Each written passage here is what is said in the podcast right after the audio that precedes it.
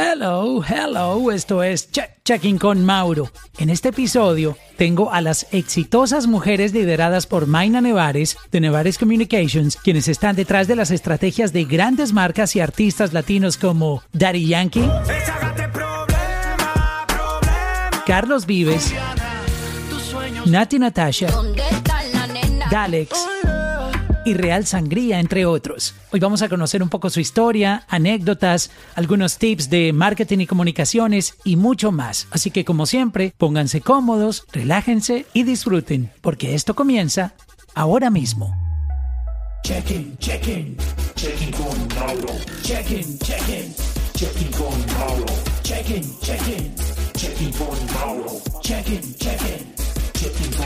Hola, Maina. Mauro, muchas gracias. De verdad que estamos súper emocionadas de ser parte de, tus charlas diarias aquí en Clubhouse y gracias por invitar a todo el equipo. No, para mí es un honor. Además, eh, hay una admiración muy grande por ese trabajo tan increíble que tú y tu equipo realizan y de verdad que me siento honrado que hayan aceptado esta invitación, sobre todo de toda la experiencia que tienen por compartir y el conocimiento a todas las personas. Saludo también a, Michelle Vélez. Michelle Vélez, este, es parte también de, del equipo y tiene un papel fundamental en, en, en la organización. Este, Michelle, bienvenida. Hola Mauro, buenas noches.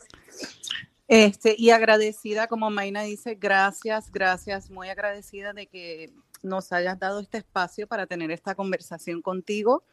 Y, nada, de verdad que, estamos ready, ready para hablar, para enseñar y, nada, para compartir esta plataforma y este tiempo y este espacio contigo. Qué bueno tenerte aquí. Michelle es la uh, Senior Director de Marketing y Public Relations de, de la compañía.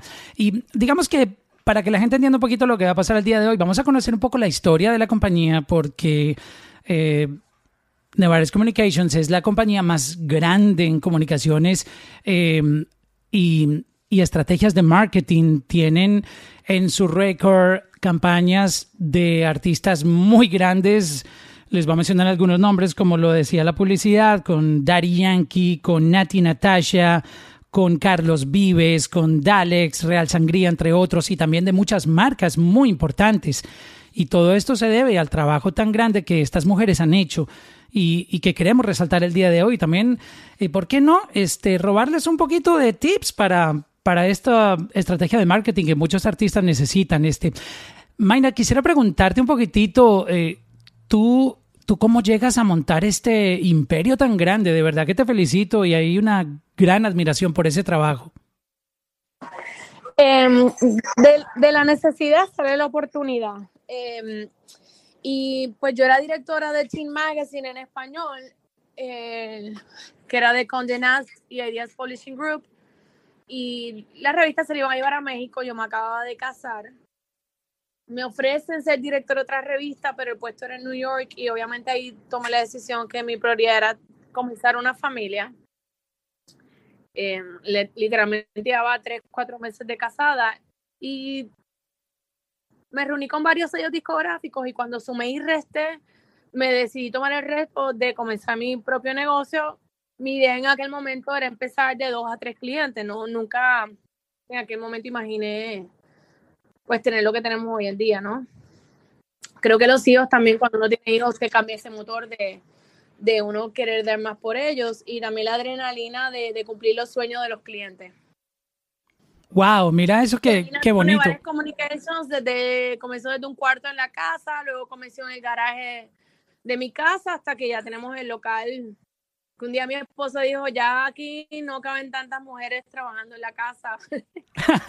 y fue también me a, a, pensar más allá y comprar un local y, montar el negocio ya, un, llevarlo a otro nivel. ¿Tú recuerdas cuál fue tu primer eh, cliente como artista, hablando desde la parte musical, porque obviamente eh, ya lo dijimos que mm, aparte de artistas, ustedes manejan también las comunicaciones y la estrategia de marketing de, muchas marcas importantes, pero eh, entrándonos un poquito en el tema musical, ¿quién fue ese primer artista que creyó en tu proyecto y cómo se dio eso? Que me parece muy interesante como encontrar esas primeras personas que, que ven, eh, comparten la visión contigo. Pues mira, hay tres cosas muy curiosas cuando todavía me quedaban dos meses en, la editorial, que ya yo sabía que se iban a México y que yo iba a empezar, una de mis primeras mentoras fue Claudia Santa Cruz. Yo la llamé, ella se había ido de Telemundo como vicepresidenta de comunicaciones corporativas y ella me dio varias ideas, ¿no? Y pues le agradezco mucho porque me dio de esos primeros trabajos a nivel corporativo. Número dos, eh, yo de jovencita pues vendí cuchillos en la universidad, trabajé en tiendas de ropa, hice una lista de 100 personas. Siempre dicen que si de 100 personas, 10 personas van a ser tus clientes, ¿no? Hice una lista de 100 personas que conocía y empecé a llamar a todo el mundo a contarles de que abría mi nuevo negocio. Y curiosamente, Ángel Sepúlveda, que ahora es director de noticias de Telemundo Orlando y Tampa, me, llama porque teníamos una gira de conciertos con Rones de Puerto Rico, una de las marcas de Rones de turismo, eh, y tenía varios artistas, y ese fue mi primer proyecto oficial de parte de Nevares Communications. Y el otro dato curioso, yo en BMG, que era el, sello discográfico por el que trabajé sobre 7, 8 años, trabajé el proyecto de Raúl Di Blasio y José Luis Rodríguez el Puma, y me llama el manager en aquel entonces Maceli, que quería que los ayudara a organizar la gira de concierto del el Puma con Raúl Di. Y entonces, esos fueron como los dos primeros proyectos grandes que, que trabajamos. Y el tercero, que pues fue uno de mis llamadas, fue Rafi Pina, que en aquel entonces el reggaetón estaba comenzando cuando lo llamaban Underground y tenía un proyecto que era Lito y Polaco, que debutaron pues en los top 10 en ventas y pues fue uno de los primeros proyectos de reggaetón que comencé a trabajar en aquel entonces, en el 2004.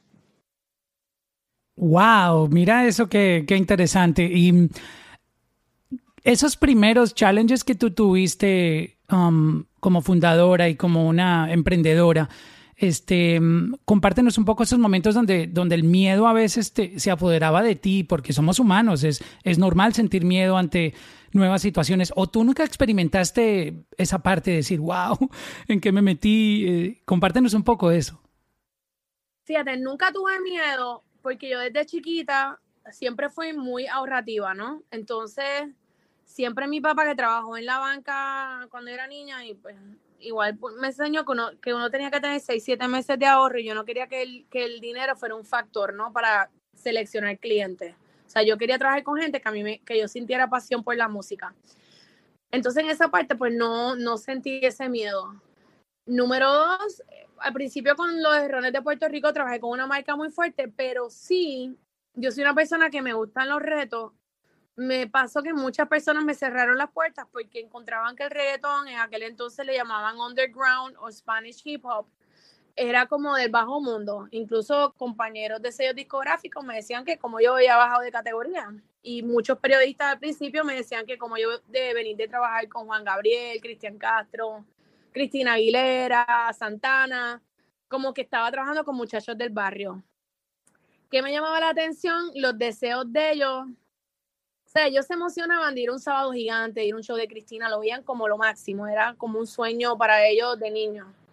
Y ese para mí era mi reto. Y cuando las puertas en el mercado hispano se me cerraron un poco, pues en aquel entonces teníamos que trabajar con la prensa de hip hop, que eran los que entendían la cultura.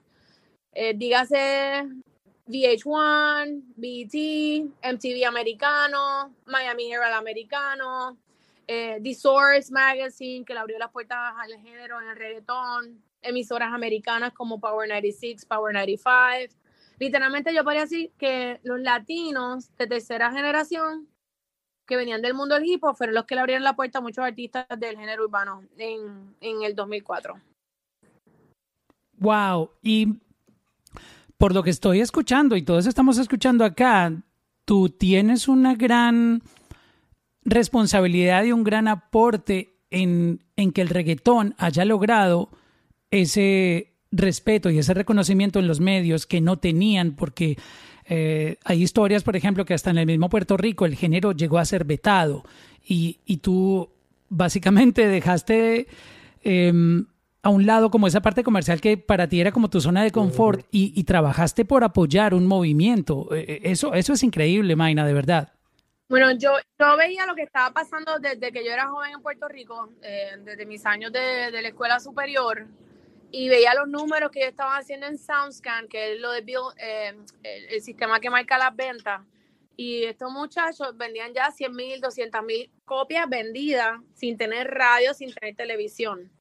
Y, y para mí era un reto, aunque era interesante porque en aquel entonces cuando tú lo presentabas a la radio o lo presentabas el tema en la televisión, la gente se sentaba a escuchar, escuchaba la lírica y más que por los números, la gente escuchaba por el talento, porque no, no, como no sonaban en radio, no había streamings, no existía Bebo, no existía YouTube, no existía ni MySpace. Digo, no es que soy tan vieja, pero, o sea, er, era, era voz, era, eh, era de, boca en boca, ¿no?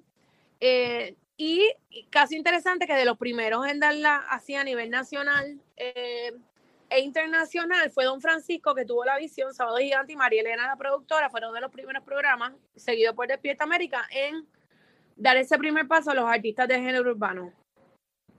Y de boca en boca, pues fue que empecé a trabajar con Liti Polaco, de ahí me llegó Baby Rasty Gringo, pues Baby Rasty Gringo me recomiendan con Daddy Yankee, que en aquella época vivía en Villa Kennedy, eh, de ahí llega Alexis Fido, que me recomiendan con Ángel y Cris, y así era por boca en boca, porque ellos decían cómo tú llegaste a Don Francisco, cómo llegaste tu video a MTV. Y así fue de boca en boca, y entonces, y ahí, de la noche a la mañana, y no sé si está Ruby Lopera por ahí, eh, Ruby mismo me llamó y me dijo, tú necesitas a alguien que te ayude, dame trabajo. Yo le dije, es verdad. Y ahí fuimos como que creciendo. Paulina Naranjo, que de Orange Media, también fue una de las primeras que trabajó con nosotros. Y le metimos mucho empeño y mucha dedicación cuando comenzó la empresa. ¡Wow! Esa historia está increíble y creo que mm, les diste una luz a los artistas para ir encontrando esa manera de poder potencializar y exponer su arte en otros mercados.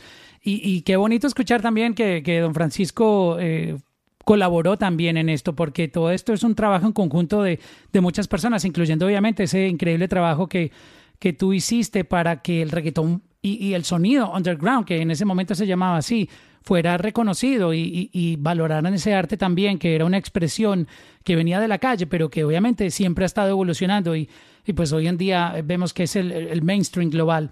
Este, eh, llegando al caso puntual de, de, algunos de los artistas que mencionas, cuando tú comenzaste a trabajar con Daddy Yankee, eh, ¿tú entraste antes de la gasolina, antes de que explotara ese, ese primer hit de reggaetón a nivel global? Sí, él me llama cuando iba a lanzar Barrio Fino, el álbum. El, uno de los mejores álbumes en la historia del reggaetón. Ya él sonaba acá por Euroski y Baby Rasta fue el que me lo recomendó. Eh, Baby Rasta y Gringo también era uno de los pioneros del género de la época de playero, o sea, huge, Baby Rasta y Gringo.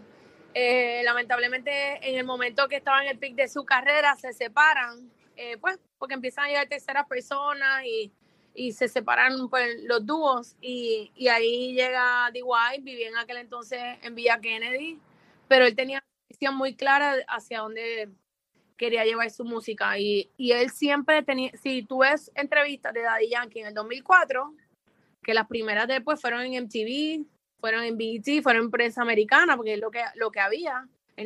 Este, su visión era que iba a llevar la música al mundo entero y lo decía en afirmativo. Yo todavía me pongo a ver esas entrevistas y tú dices, wow, lo que es el poder de la atracción. Cuando tú crees en tu proyecto y tú crees, no importa que te digan, cambia lo que canta, porque a todos ellos le decían que tenían que cambiar el vocabulario, que hablaban muy puertorriqueños, que se iban a quedar como la salsa o como el merengue, que no iba a pasar de New York. Y gracias a Dios que todos ellos no escucharon lo que muchos disqueros y empresarios dijeron, ellos mantuvieron firme con, con la visión que cada uno de ellos tenía. Tanto Alexis Fido como Ángel y Cris que pegaron a nivel mundial, ven, bailalo. Este, Alexis Fido con cinco letras, con el tiburón. Eh, y luego siguieron subiendo, les, les siguieron abriendo las puertas a otros artistas en el mercado, ¿no?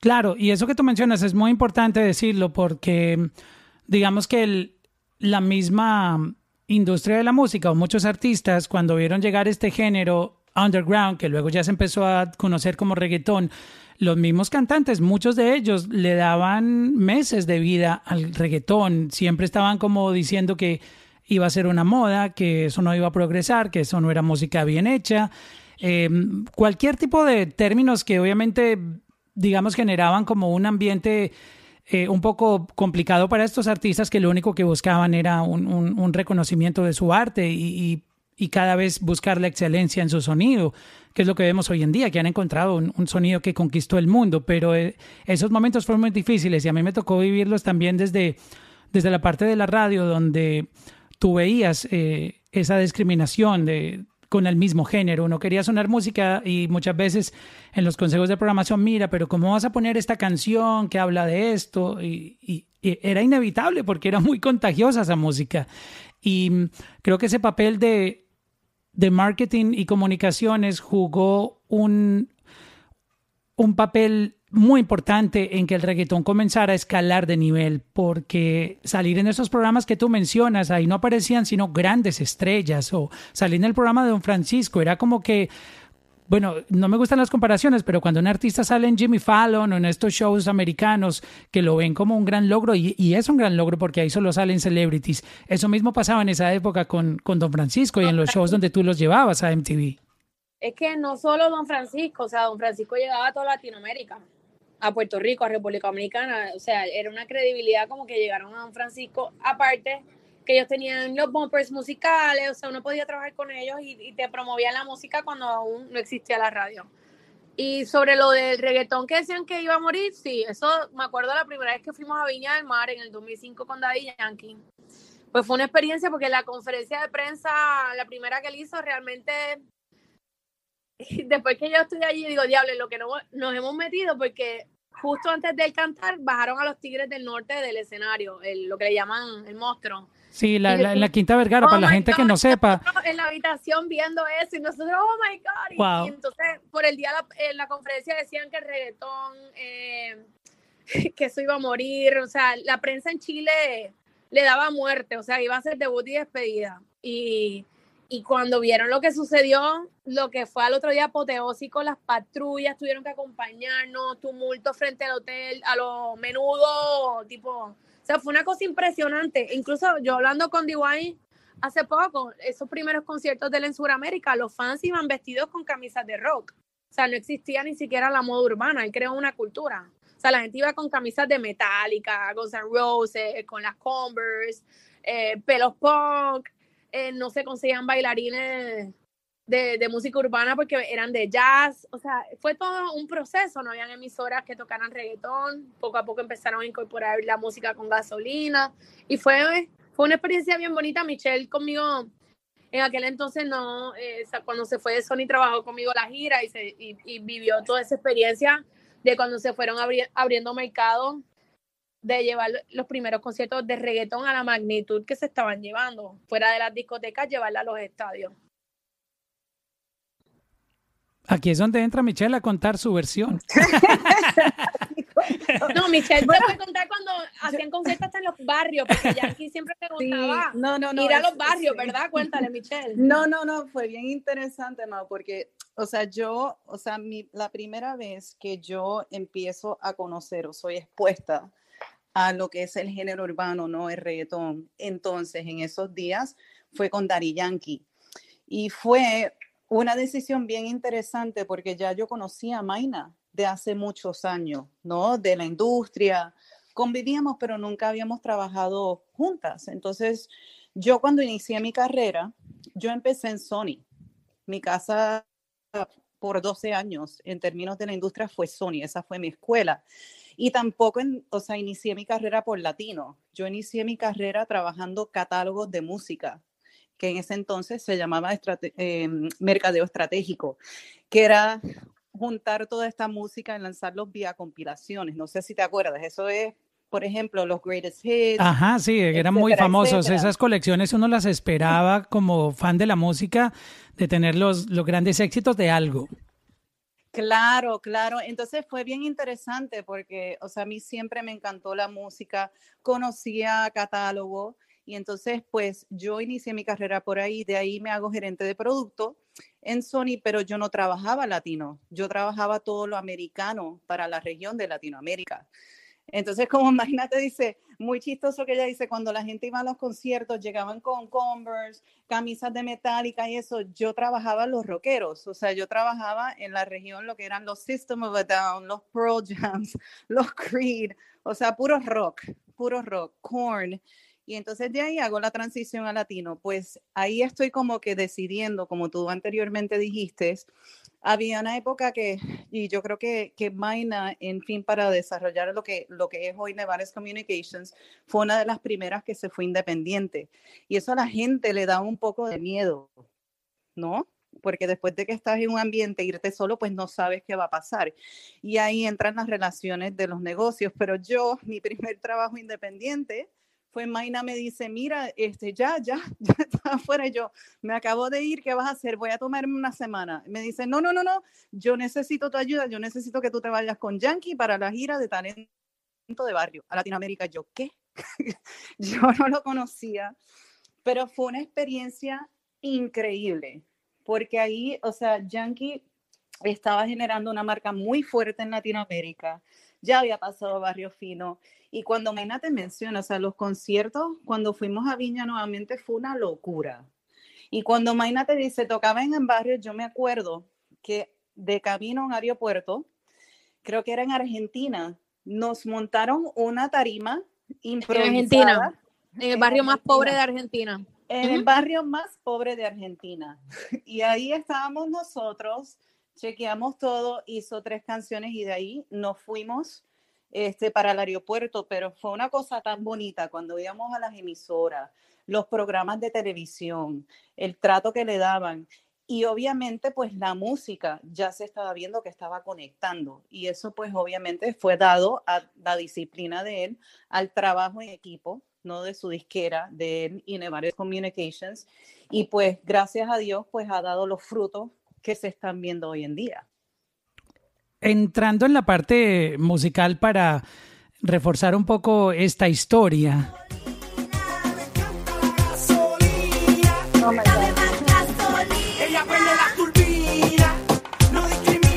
Yo quiero que me cuenten cada una lo que recuerdan del momento en que empezaron a sentir la ola del éxito de la gasolina. Yo sé que en ese momento no había Instagram, no había Facebook, porque Facebook creo que sale en el 2007 y la gasolina pegó un poquito antes. Este, no tenía, creo que usábamos BlackBerry, el pin de BlackBerry y, bueno, y que cuando, yo, cuando yo, empecé a trabajar con D-Way no tenía BlackBerry y a mí me salían canas y yo, porque, porque se cambiaban de hotel y no sabía cómo encontrarlo y se usaba el fax para mandarle los planes de trabajo y no es que somos viejos. Y yo tenía BlackBerry y le decía, ustedes se tienen que comprar una BlackBerry para, para ver eh, los emails, ¿no? Pero mi primer momento, cuando yo lo conozco en persona, eh, lo había buqueado en un evento en Atlanta que se llamaba el Festival de Peach Tree, eh, que mucha gente aquí que está lo debe conocer. Y cuando yo tenía ilegales cantando, y luego digo, cuando yo lo veo cantando gasolina, un tema que todavía no estaba en la radio, ponle que eso era en agosto, sí, era en agosto, el, disco había salido en julio, habían como 20 mil personas y cuando él saca, si recuerdan gasolina, él sacaba una toallita y él la moví, todo el mundo empezó a sacar la toallita. A mí se me erizaron los pelos y dije, este tipo, he's a rockstar, like, esto, es, esto no es un artista más, o sea, yo dije, wow, ¿no? Y ahí empezó mi sueño y mi visión de, de que cantara en Premio Lo Nuestro. Y gracias a Dios, Mario Ruiz y Suárez pues de tanto yo creo que jodí en mal español y, y, la canción que obviamente ya se sentía en la calle muy fuerte en los, en los radios de los carros porque no había viral, aceptaron el reto, corrieron el reto de ponerlo y ahí surgió la idea de que bajara en el Lamborghini rojo y pues de ahí al otro día DY no podía ni caminar en la calle. El, el disco que vendía como 9 mil copias a la semana empezó a vender 35, 40 mil copias semanales eh, porque en aquel época se vendían discos físicos, ¿no? Y de ahí pues ya, eso fue la locura, ¿no? Aparte de que ya estaba sonando en las emisoras americanas con, con todo un equipo de trabajo que se había montado, el trabajo de Carlos Pérez de Elastic People, que trabajó en todo el creativo de que el barrio fuera fino junto a DY, que era una visión de que no querían que vieran el barrio malo, como siempre se veía, ¿no? Y, y, pues él grabó Carlos, que se reencontró con DY en otros videos como Despacito y Dura. Grabaron Gasolina, que también pues ha sido un video icónico de la música urbana. Wow, de escuchar esa historia también se me paran los pelos, Maina. De verdad que um, Esto es increíble y es un material histórico. Lo que están escuchando ustedes, esta narración que esta mujer es exitosa, nos están compartiendo aquí, es, es realmente increíble. Esto es para la historia. Y mm, yo, yo quisiera que tú nos recordaras un poquitito esas primeras conversaciones que, que tenías con, con Daddy Yankee, porque um, él está con ustedes desde, desde ese momento, o sea, todavía su cliente. Y en esta industria se ve mucho como que la gente trabaja medio año con un team, luego cambian, van aquí, van allá, están ahí como que, tú sabes, en un... Ahí está Ruby Lopera. ¿Dónde está? ¿Dónde está? No la veo. Ruby, no, Ruby al principio le puedo decir que si la pongo, Ma decir, Maina, con estos manes que usted me está mandando. Mauro, yo me acuerdo cuando yo iba a casa de Maina, yo llegaba a la casa porque, como ella dice, la oficina estaba literalmente en el garaje. ¿Y qué pasaba cuando abrían la puerta? Estaban Maina Nevares y Ruby Lopera. Espera que la, la voy a meter aquí en el, la voy a meter al, al, al, como speaker a Ruby. Sí. Esta paisa sí que tiene historias. No, entonces yo, yo admito, no sé si yo le dije a Ruby, yo le tenía miedo ir a Colombia, pues porque a nosotros los puertorriqueños no, no, nos criaron metiéndonos miedos de Colombia. Solo uno de los primeros mercados que se empezó a abrir fue Colombia. So, cada vez que le tocaba ir a Colombia, yo mandaba a Ruby, yo le decía, la guerrillera, Ruby es la que viajaba a Colombia eh, con DIY, con todos los de género urbano, ¿no? Yo la, eh, iba a, a, a Colombia y a Bolivia y a Guatemala, yo le decía a la guerrillera, ella iba a que, que todavía no había una estructura, eh, sobre todo en estos eventos urbanos, que no, no, no, no había mucha estructura. Le estoy enviando un texto aquí a Ruby para que acepte entrar como speaker, para que nos cuente okay. su, su, versión. No. Ruby tiene muchos cuentos. sí. Oye, Mauro, y yo creo, o sea, agregando lo que Maina decía, como por ejemplo, como estamos hablando de Daddy Yankee, cuando tú preguntaste qué te, o sea, en ese momento que gasolina salió, pues yo estaba todavía en Sony, pero yo, o sea, me moví de, de lo americano a lo latino. Y si bien no recuerdas, el pop estaba bien fuerte, tropical, o sea, estaba muy fuerte en lo que era el mercado de los Estados Unidos, ¿verdad? O sea, Latinoamérica siempre tenía más alternativo, tenía las bandas de rock en español, pero acá pues era pop. Y cuando vi a Gasolina, a mí lo que me impactó fue no solo su voz, o sea, pero el tono y la fuerza, o sea, la presencia de la fuerza que ese hombre tenía en la televisión y en su imagen. Y en la tarima. Y en la tarima. Exacto. Y yo creo que una de las cosas bien importantes que es básico es, yo creo que lo que le ha brindado a él, ¿no? El, el éxito que tiene hoy en día y que ha, se ha mantenido vigente a través de décadas es la visión y que siempre ha tenido claro como que esto es en donde yo estoy, aquí es que quiero llegar y cómo voy a llegar, voy a llegar con esto. Y él verdaderamente, y como Maina lo mencionó, o sea, Nevares, el Cartel Records, el equipo ha trabajado para traer a luz esa visión, ¿no? A través de diferentes estrategias. Pero creo que lo que lo, que lo marca él es obviamente su presencia, obviamente su talento, pero que verdaderamente siempre ha habido un plan, siempre hay una visión detrás de todo lo que hace y creo que eso ha sido muy importante en la carrera de él.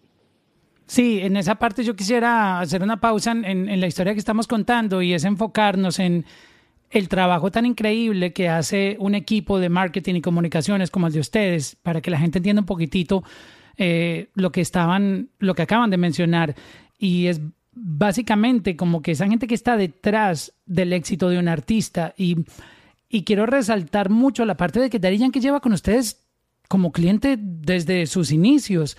Y creo que uno, uno tiene que estar con su team siempre. Eh, creo que la desestabilidad de estar uno brincando de equipo en equipo y, y como en un desespero de éxito y no tener la paciencia también puede llevar a que tu carrera se vea como que eh, esté todo el tiempo en el limbo. Y, creo que ustedes hacen un trabajo increíble y es que crean como una familia, ¿no? Acompañan al artista en su proceso y, el artista se enamora de, de, de, su trabajo. Tanto así que sus clientes son, son personas que están con ustedes muy fieles y eso habla mucho de, del trabajo que ustedes hacen. Eh, es fundamental. Yo creo que, que a veces el, el, artista, igual que, que el cliente de marca, porque también pues nosotros tenemos nuestros clientes de marca que llevamos muchísimos años trabajando como Real Sangría, eh, entre otros, eh, la confianza y la comunicación de que si hay algo como los matrimonios, cuando hay algo que te molesta, es bien importante que, uno lo diga, ya sea el manager, ya sea el sello, que, que sean transparentes, en vez de decir, pues voy a cambiar de equipo. Porque a veces, pues nosotros pensamos en nuestras recomendaciones, a lo mejor no es lo que sueña el talento, pero a veces sabemos qué es lo que te puede ayudar en ese momento, ¿no? So, la comunicación es lo, es lo más importante eh, entre clientes, no solo en relaciones públicas, sino en todo tipo de negocio, ¿no? La honestidad, eh, para que una relación sea duradera y que todo el mundo comparta la misma visión. Y si no se comparte la misma visión, pues también está bien pues cambiar de equipo, ¿no? Eh, pero sí, a veces van a tener el mismo equipo, e incorporar gente nueva con nuevas visiones, eso, ayuda mucho más, pues porque uno sabe y entiende el proceso. Y también es bien importante que el artista tenga una visión, porque a veces pasa que graban, pero tú le dices cuál es tu sueño, cuál es tu meta y no, están, no la tienen clara. Y, y, por ejemplo, tú hablas con Carlos Vives, Carlos Vives tiene sus metas claras, el Crepo tiene, cada vez que saca un proyecto, él tiene la visión, las tiene claras, una Gloria Trevi. Eh, un Dalex. O sea, es importante que la gente tenga clara su, visión de cuando estaba en ese estudio y le vino esa inspiración, ya fuera que le vino en el estudio, lo escribió en una libreta, o estaba en el carro, porque hay muchas situaciones de cómo escriben canciones. Es bien importante escuchar la visión del artista. Qué, bonito escuchar eso. Vamos a saludar al resto del team que han estado muy juiciosos aquí escuchando antes de continuar esta, esta charla que está muy interesante, esa historia tan increíble. Eh, vamos a saludar a Ana Paula Gómez, que también está con nosotros acá. Sí, quiero también saludar a Claudia Amisco, nuestra gerente de oficina que nos está escuchando, Tiffany eh, Ramírez, que también trabajó con nosotros, fue parte eh, esencial de nuestro equipo, Dominica Arevalo, Rubí Lopera, Cristina Barceló, Fernando Febres, que ahora trabaja en L'Oreal, fue intern de nosotros cuando, cuando estaba haciendo un internado. Hamilton Caucayo, hemos trabajado proyectos juntos y trabajamos en BMG, Olguita Cardona, bueno, y todo el mundo que está aquí, pero hay mucha gente que, que fueron, han sido parte del proceso y del crecimiento de, nosotros en, en la empresa, ¿no? Así que gracias a todos eh, aquí públicamente. Así que te dejo ahora con Ani y con María, que también son nuestras hormiguitas, que siempre están buscando el storytelling y la historia detrás. Eh, Rubí me acaba de textear que estaba manejando y por eso no pudo entrar al, al ah. room. Pero wow, qué bueno hubiera sido escuchar sus historias. Ana Paula Gómez, ¿cómo estás? Ana, bienvenida por acá. Eh, tú eres parte también del staff de, de Nevares Communications, cuéntanos un poco de ti, bienvenida. Hola, saludos a todos, mucho gusto. Este, sí, mi nombre es Ana Paula Gómez y yo me soy de Perú, este, pero me gradué en Miami, eh, de FIU de Comunicaciones. Em, entonces, antes de graduarme, comencé eh, de, de, practicante con Nevares Communications. Este, y mi primera experiencia fue eh, apoyar en los premios Juventud del 2019 apoyar esta nueva que venía fuerte con Daleks, los Avengers, eh, lo que estaba pasando todo eso con ellos, con Pami Remix. Entonces fue una experiencia espectacular. Wow, te tocaron unos tremendos palos de, lanzamientos. Y Ana, Ana empezó con nosotros como intern también, empezó como intern, eh, como al igual cuando Dominique llegó de haciendo un internado y pues terminó, obviamente para nosotros me encanta que empiecen los interns y y si están dispuestas para estar en el equipo, pues, pues está trabajando ahora full time con nosotros, como lo trabajó Dominique. Sí, exactamente. Entonces sí, me tocó toda esa ola de, de, artistas emergentes, como dije, Dalek, Edge, Fate, Los Avengers. Entonces una experiencia espectacular. Y también pues eh, a lo largo de, de, estos casi tres años eh, se aprendió bastante, he trabajado estrategias promocionales de álbumes o o lanzamientos, por ejemplo, como eh, productores legendarios como Die Luyan, fino como el Hayes, este, y, y, en fin, o sea, muchos artistas, um, Darkiel, Nati Natasha, Kevo, tenemos también parte de nuestro roster de clientes, la nueva generación de, de artistas menores de 21, la, la clase 21 Under, que incluye pues estos artistas emergentes como Kea, pionero del trap en Argentina, que está entrando fuerte a Estados Unidos, um, Joseph, Kevo, Aix del sello Doors Entertainment. Entonces, sí, estoy muy contenta y, y, y de brindarles todo, Y también tenemos de República Dominicana Suazo, que está muy dura en el dembow en República Dominicana, que vino a nosotros por Cochi, que es corista de Daddy Yankee, y, y Cylon también, que es un talento de 16 años increíble. Y Ana también está de parte de todo el proyecto trabajando con todo ese mercado juvenil, ¿no? Que, que también es bien fuerte en el mercado latino porque estamos abriendo puertas con los medios que no, no está tan establecido como en el mercado americano. Exactamente. Oye, y aparte agrego, Mauro, que ella es nuestra master en estrategias de influencers. Ana takes the lead. Y es Zoom, a raíz de la pandemia, Zoom. Exacto. todos los, los press junkets, pues obviamente se volvieron virtual claramente y pues más que nunca los influencers, microinfluencers, TikTok, los challenges, crear, ideas nuevas, ¿no? Que se diferencien, que algo que no exista. Entonces así destacar y, llegar a, los sueños de, de, nuestros clientes, ¿correcto?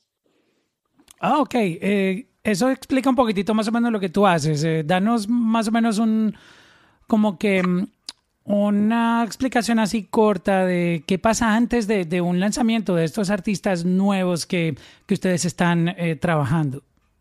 Sí, pues básicamente tenemos un, plan de lanzamiento que, con meses anticipado, pues eh, inicio de año hablamos eh, directamente con los equipos, les pedimos su, su, plan de lanzamiento, si ya se preparan para un EP próximamente este año, eh, un álbum, algún lanzamiento fuerte, colaboraciones. Entonces, trabajamos de lado de la mano con el equipo y, y, planeamos, ¿no? ¿Qué quieren llegar? Eh, sus audiencias, verificamos sus audiencias, sus markets, dónde son fuertes ellos, dónde quieren expandirse en los Estados Unidos, si son fuertes en Puerto Rico, el Caribe, Latinoamérica, eh, si son fuertes en Chile, que es un mercado que está abriendo bastante para el género urbano, sobre todo España.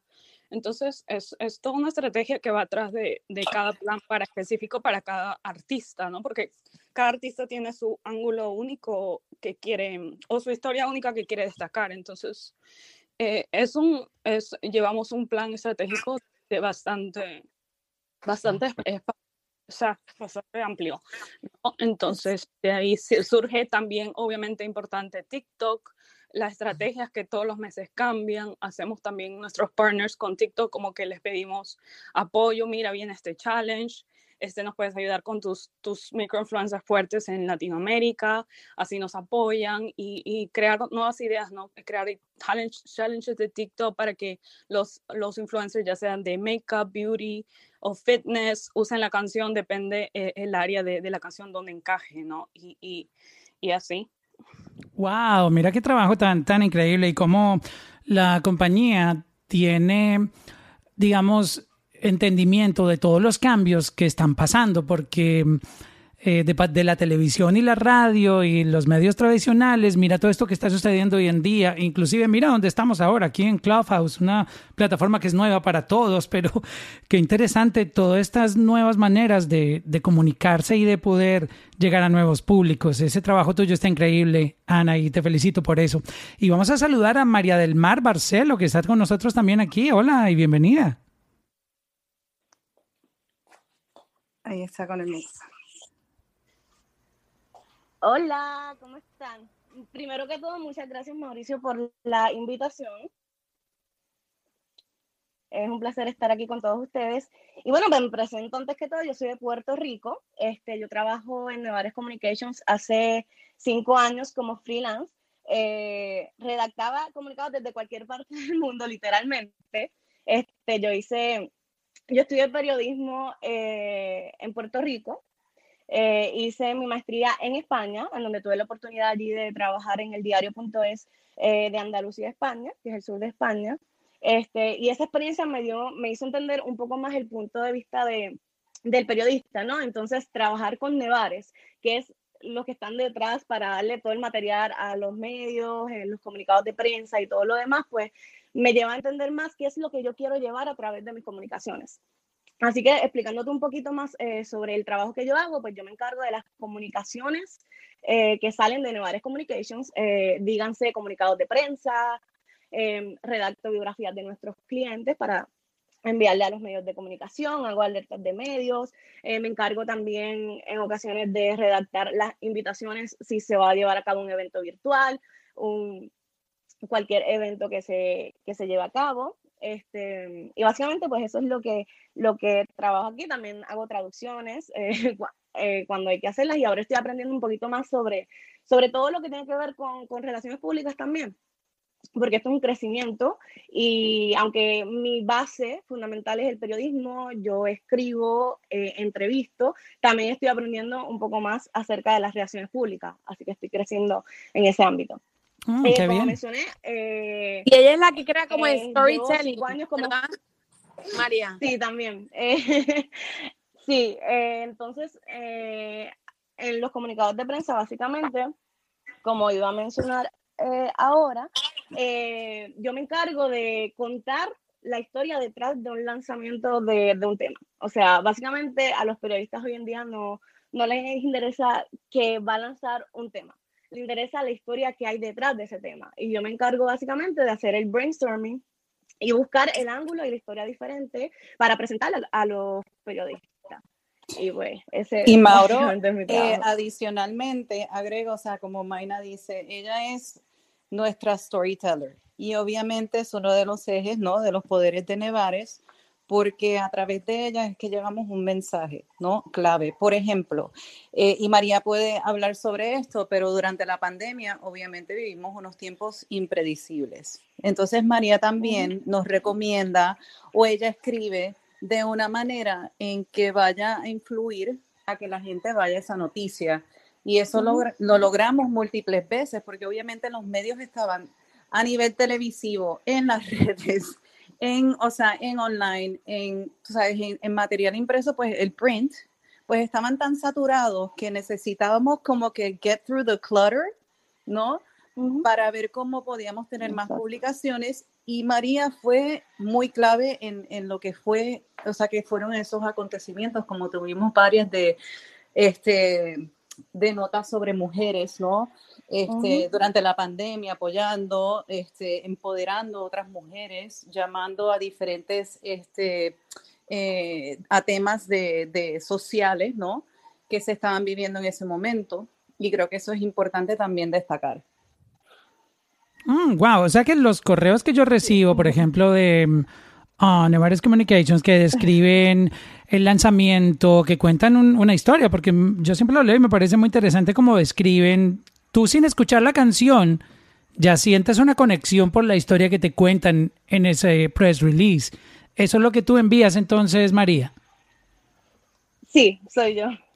¿Y, y cómo tú sacas esa historia? Me, me gustaría saber tu, tu proceso en eso. Escuchas la canción, hablas con el artista y luego empiezas a con esa lluvia de ideas para hacer la, el storytelling de- del release. ¿Cómo, cómo lo haces? Básicamente, en, en ocasiones sí, me toca hablar con el artista, ver cuál es su visión, cuál es el mensaje, si hay alguno que quiere llevar y si a lo mejor en ese momento no, no lo tiene muy claro, pues hablar con él y decirle, mira, escuchando tu tema, eh, podemos eh, decir que, que le quieres hablar a esta audiencia o que quieres llevar este mensaje. Así que básicamente yo entrevisto al artista.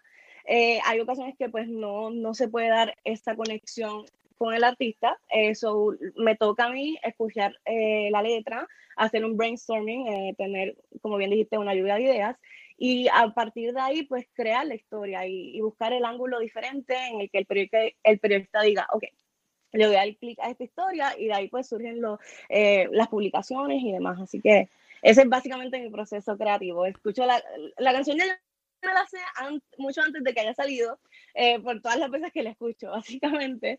Así que, pero sí, ese es mi, mi proceso. Wow, y yo quisiera agregar algo ahí porque a mi correo llegan muchas, um, muchos emails de, de artistas independientes que a veces lo único que hacen es, mira, te dejo mi nueva canción y ni siquiera me dicen cómo se llama, tiran un link ahí de, de YouTube. Y, y, o sea, ustedes están escuchando cómo trabajan Sí. los artistas, el orden que hay para hacer un comunicado de prensa de una canción. Entonces, versus que tú abras un email y, y te saluden así como, hey, mira, te dejo mi nueva canción. So, Exacto. Todavía, todavía es un proceso educativo. Incluso nosotros implementamos una clase educativa de darle media training y también ahora creamos un sistema que lo vamos a empezar a incorporar de darle educación a los equipos de trabajo, ¿no? Porque con la pandemia, como sabes, pues los medios tienen menos empleados. So, ya no es como que yo mando el comunicado el día antes. Ahora a veces yo tengo que comenzar un proceso 14, 15 días antes eh, para llamar la atención de los medios. Los viernes, que ahora todo el mundo lanza los viernes, eh, como me dice un periodista, yo recibo sobre 200 comunicados y eso se puede quedar en el junk mail. Y, y es importante de llamar la atención. Hicimos un proceso con María, una prueba con Ingrid Contreras, con el lanzamiento de Pobre Amor. Y María fue la que descubrió, ni siquiera lo sabía el mismo management, que, que el protagonista del video salía en una serie de Netflix, ni siquiera el manejo sabía. Porque a veces pues te llegan estos modelos a los videos y uno no sabe que la persona es, conocida por una serie, ¿no? Entonces hicimos la prueba para el mercado americano. El titular fue haciendo énfasis en este actor de esta serie de Netflix y el opening rate fue un 69% cuando el estándar de la industria es un 12, 14 y, y la cantidad de impacto fue sumamente impresionante por el cambio del headline y el subject. Y en el mercado latino, pues descubrimos que la canción cuando nos mandaron el label copy era de Ana Bárbara y, obviamente también nos dio unos impactos sobre un 50%. Eh, y lo compartimos con el manejo y, a veces son datos que ni los artistas se dan cuenta. Nos pasó con la adictiva, pues que tomaron el tema con Edgar Barrera y da la casualidad que esa semana el compositor Edgar Barrera estaba número uno con un tema de Camilo, con un tema de Maluma y con Marc Anthony y Daddy Yankee con De Vuelta para Vuelta. Y cuando ellos vieron el comunicado y el título, dijeron, wow, no, o sea, no se habían dado cuenta de, la magnitud del compositor detrás de la canción. Porque a veces, pues la gente no sabe que, la historia es tan grande, podría ser tan grande. Entonces está nosotros decirle, esta historia es grande. Eh, porque a veces ellos lo ven como el día a día, ¿no? No saben que, que puede, puede traer una magnitud que le puede impactar a los medios. O en el caso de Ingrid Contreras, de ese primer video de Fue lo Mejor, que de ahí hicimos un dueto con Melina León para abrirle el mercado de Puerto Rico. Era un video que ella expresaba la violencia doméstica. La violencia doméstica incrementó durante la pandemia eh, terriblemente, no solo en México, en Puerto Rico y en muchos países. Y, fue un tema que le tocó muy de cerca a Ingrid y, fue un tema que, que pues, obviamente los medios se interesaron porque era algo que estaba sucediendo en las noticias. Lamentable y, ella se siente abanderada y quiere empoderar a las mujeres y eso es lo que tratamos de transmitir en sus comunicaciones y en sus entrevistas, porque es algo que ella siente. Wow, acabamos de aprender una lección durísima y que tiene mucho que ver con el título de, este room. Estamos combinándolo con obviamente la historia increíble de estas mujeres exitosas de Anevares Communications, pero también aprendiendo de estrategias de marketing y comunicaciones.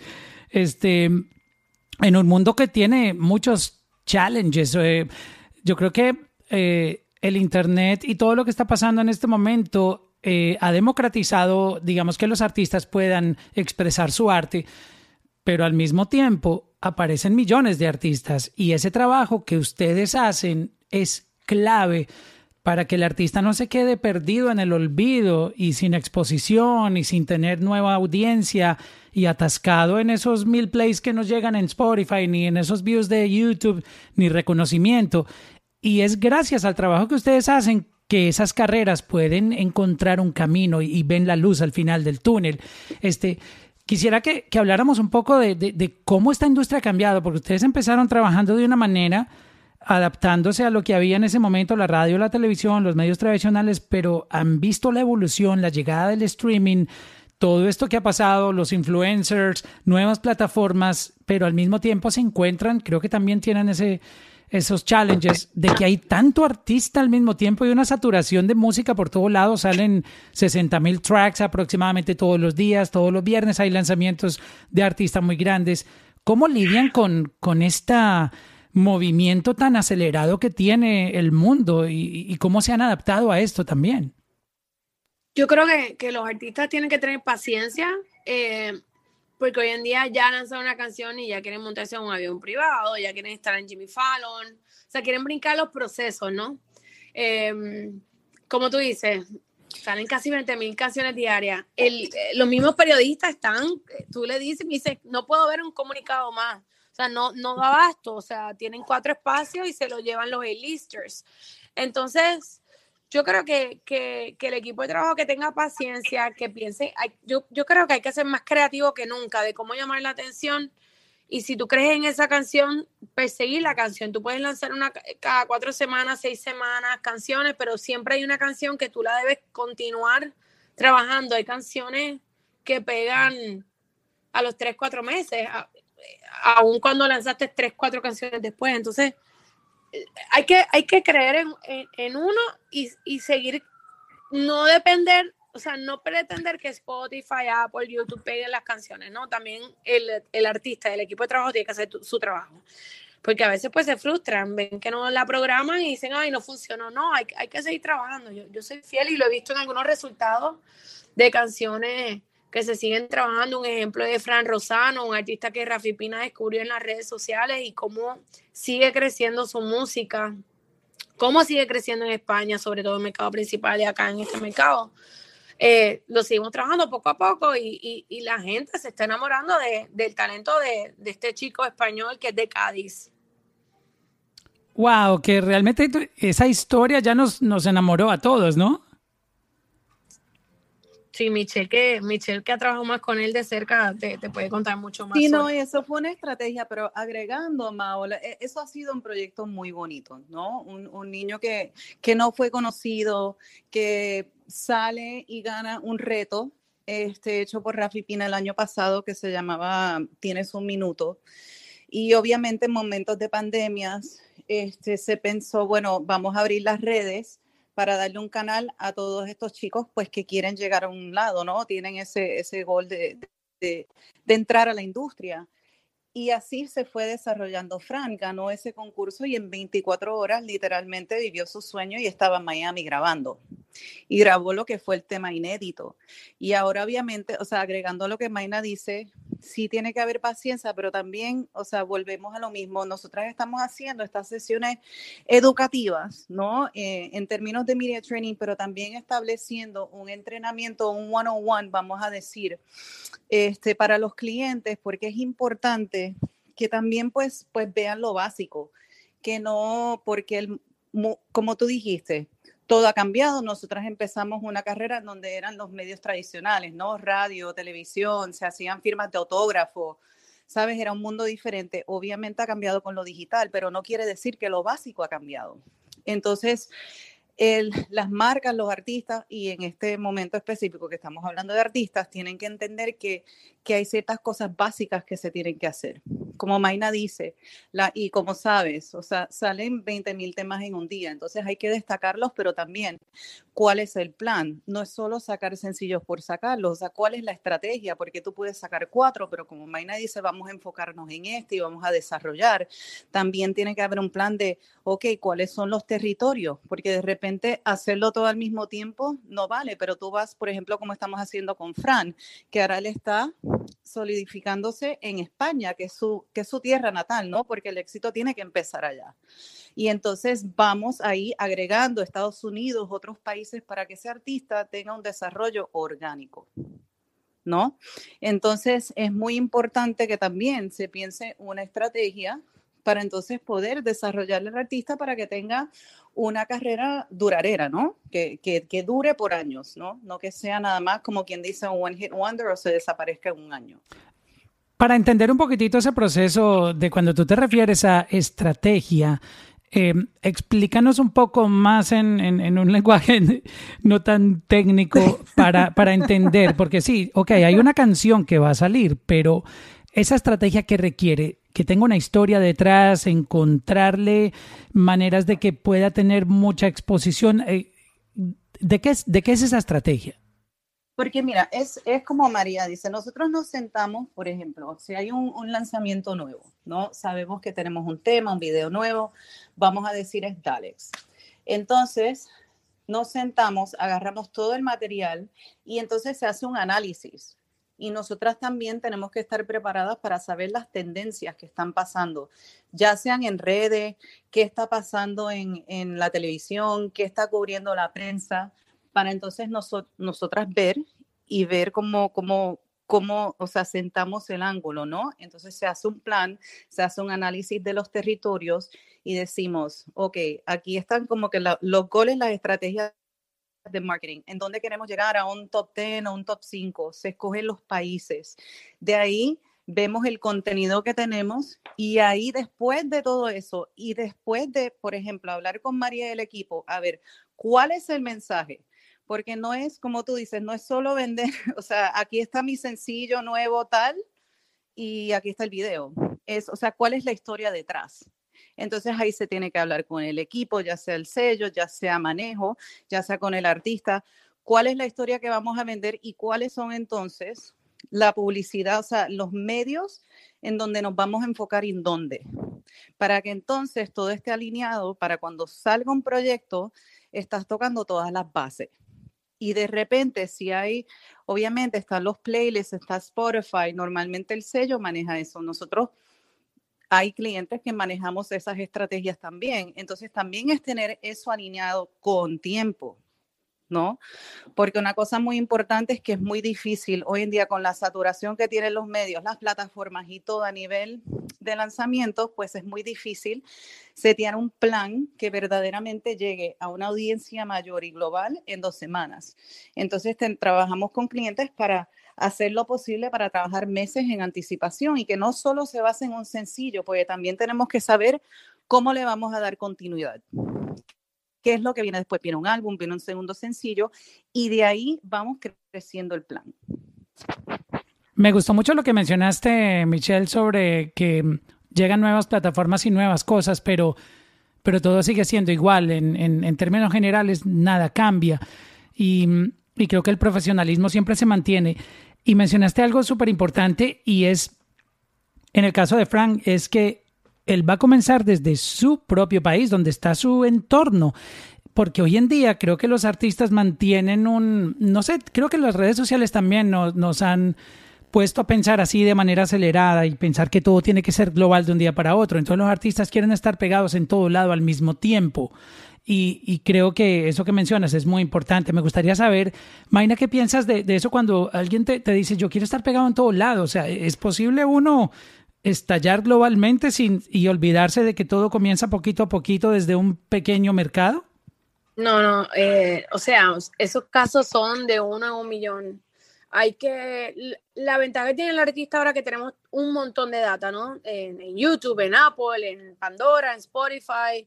Y entonces se tiene, hay que enfocarse en los mercados y en las ciudades donde se ve que hay una tendencia, ¿no? Porque si no, se, no, se les va a ir la cuenta bancaria, eh, porque hay que hacer una inversión, ¿no?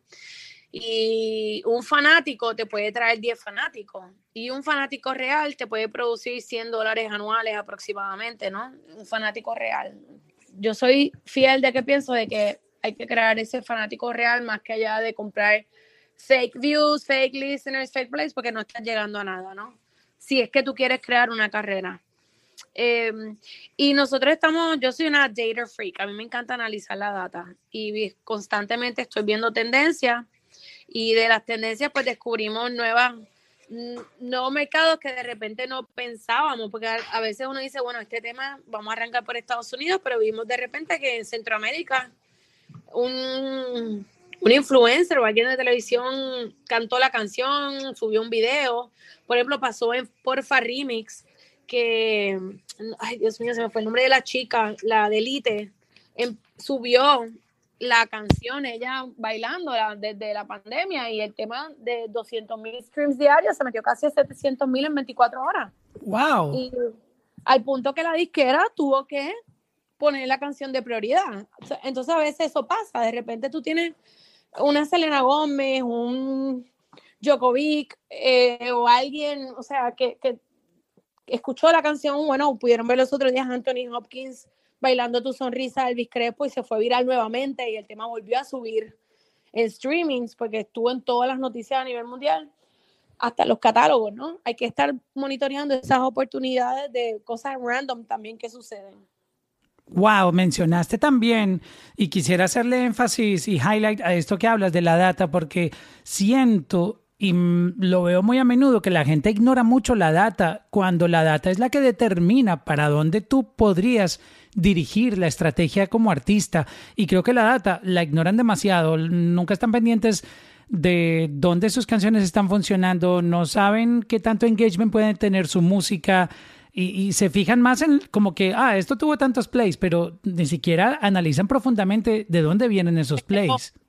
Tengo un dato bien curioso que nos pasó con Checky Checky de Daddy Yankee, que comencé a ver de repente que cuando ya el tema estaba bajando, hubo un incremento en el video cuando me meto a ver, estaba alguien en Filipinas en un show empezó a bailar Checky Checky, se hizo tendencia, ¿no? Entonces hicimos un retargeting del marketing y empezamos a trabajar el mercado asiático.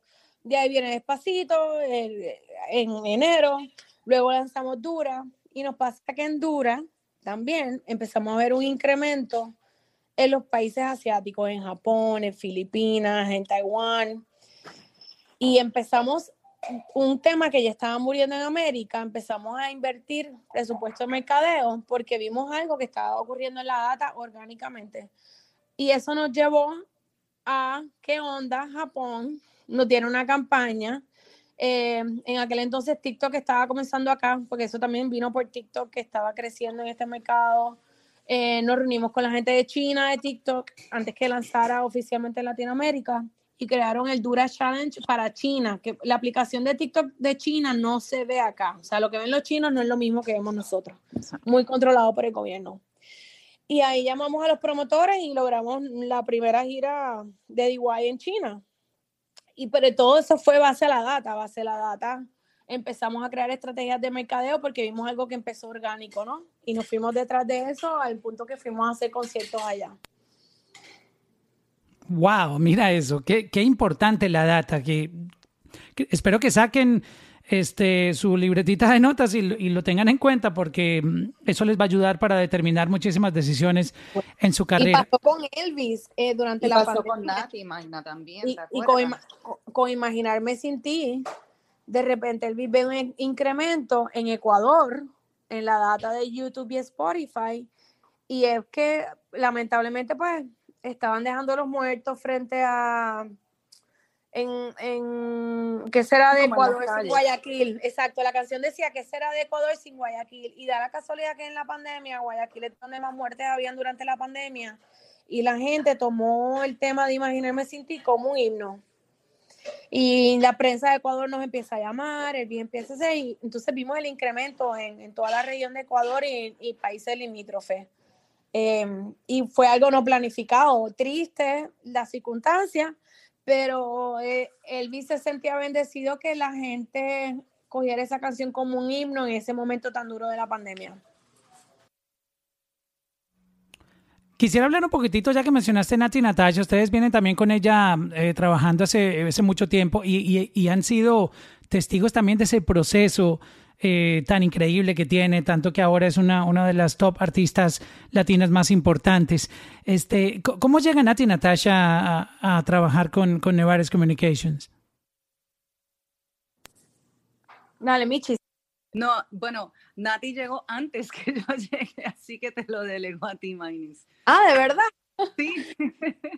eh, Nati llega, casualmente, me, eh, cuando Nati tenía el otro management ya me había llamado pero como que no se había dado el momento y cuando Rafi Pina comienza a manejar con ella y él estaba comenzando a trabajar con DY, pues nos presenta el proyecto. Y estaban el eh, primer tema que trabajaron fue con DY, eh, que fue como de calentamiento y luego vino criminal. Y me acuerdo que Rafi llamaba y decía, vamos a arrancar y decía, bueno, espera que caliente un poquito más criminal, ¿no? Y cuando criminal reventó, o sea, el fue, bueno, ese tema lleva dos billones de views. Impresionante un poco que el tema pegó y me chocó un poco que cuando lo empezamos a trabajar, muchas periodistas mujeres decían que el tema pegó por Osuna y no por ella, ¿no? O sea, que no, al principio no le querían dar el crédito, ¿no? Eh, veniendo ella de, de, éxitos como Duty Love, ¿no? Y, y, aún con DY. Eh, y al principio pues fue cuesta arriba decir, no, Nati Natacha es parte de la canción. Es como cuando hay dos hombres cantándola. Y bueno, luego vino el éxito con Bad Bunny y terminaron de reventar, que me encantó el tema Sin Pijama con Becky G, Carol G, perdón, Becky G y Natina Tacha, eh, con Sin Pijama, Sin Pijama. Y eso fue pues una bomba y luego el tema con Talía.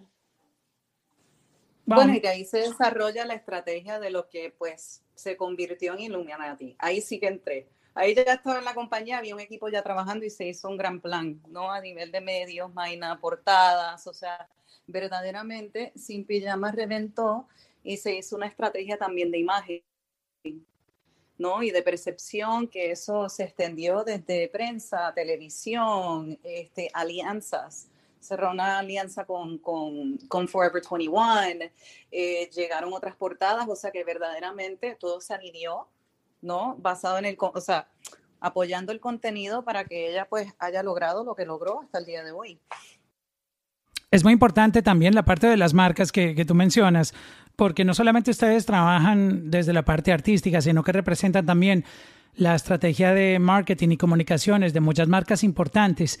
Este, y quisiera que nos compartieran un poquitito esa parte que es muy importante también en, en lo que ustedes realizan.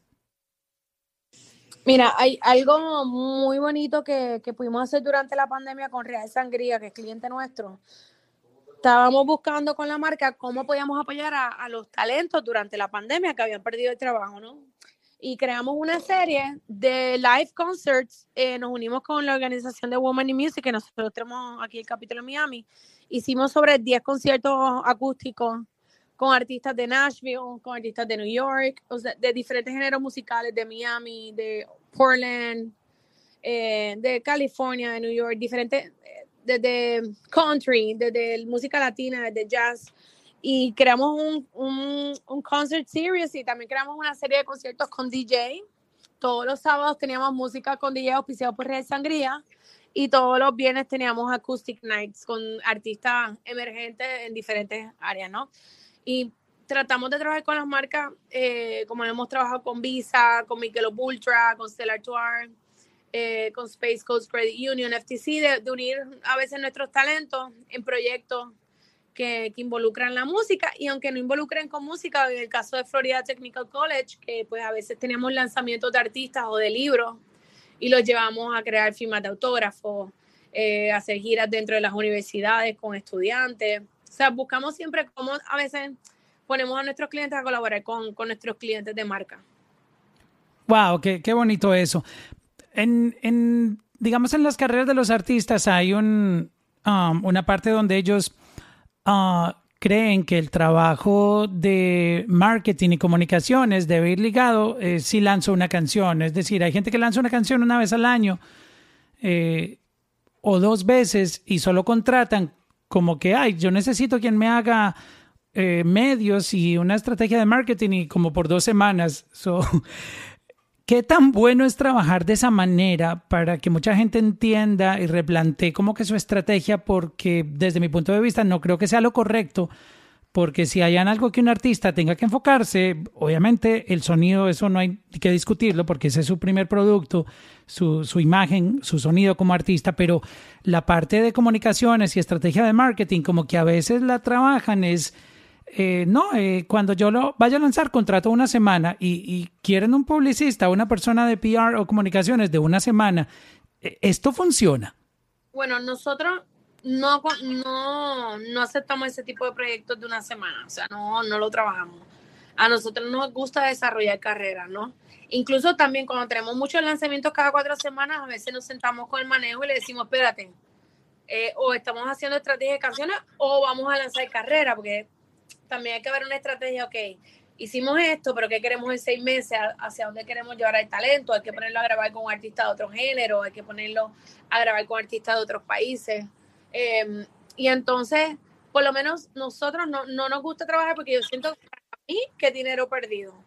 Hay veces que hay gente que quiere aprovechar que viaja de otro país y quiere aprovechar que tuvieran una colaboración o algo, pero yo, yo respeto cada persona que, que acepte ese tipo de trabajo, pero nosotros nos encanta realmente desarrollar las carreras.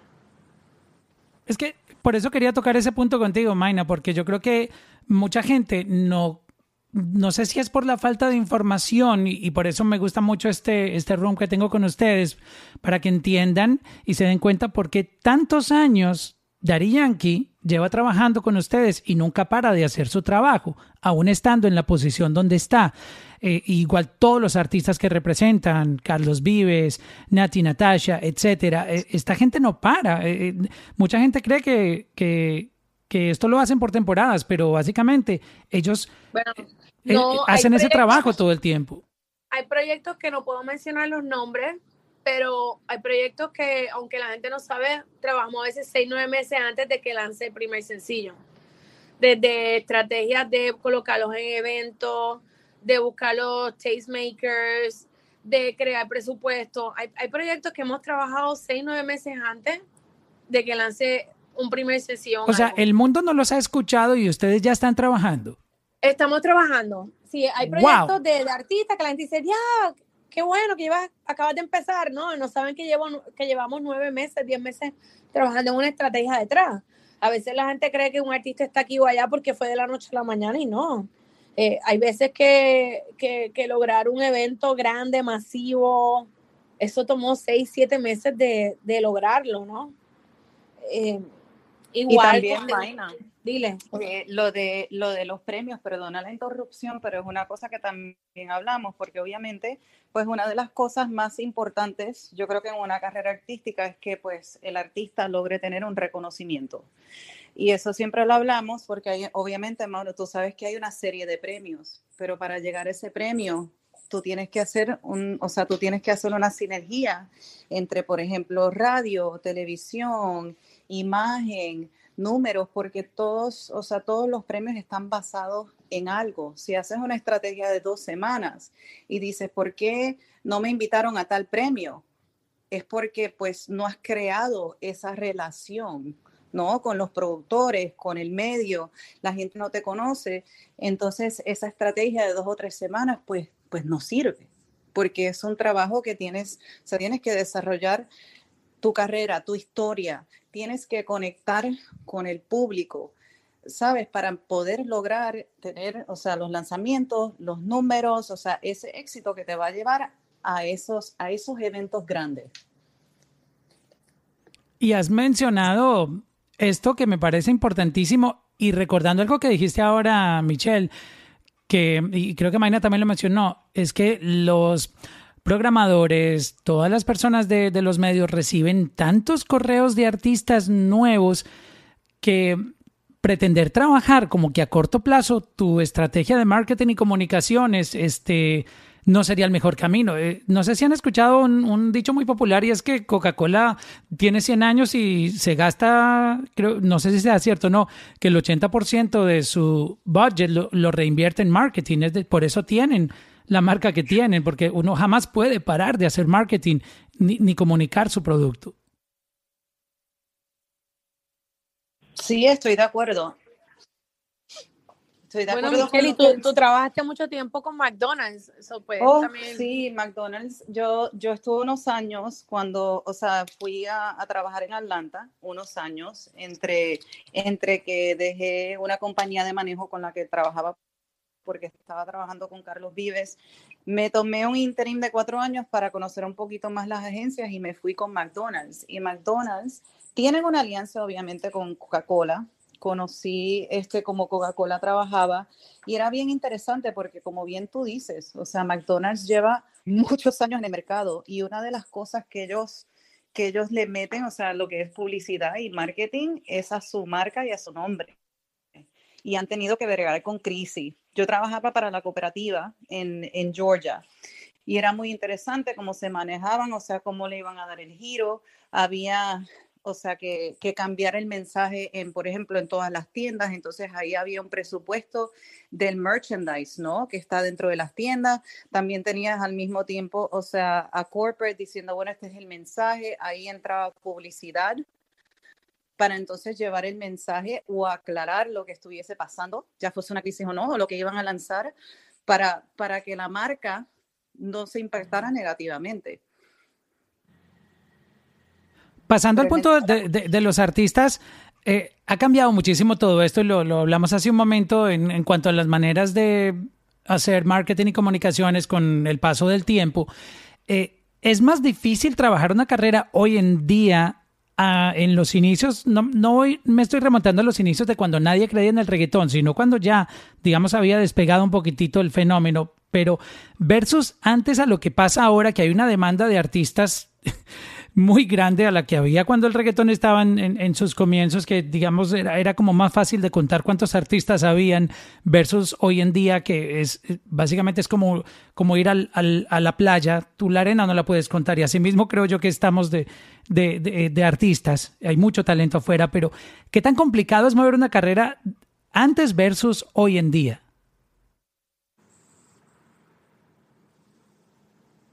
¿Quién quiere contestar?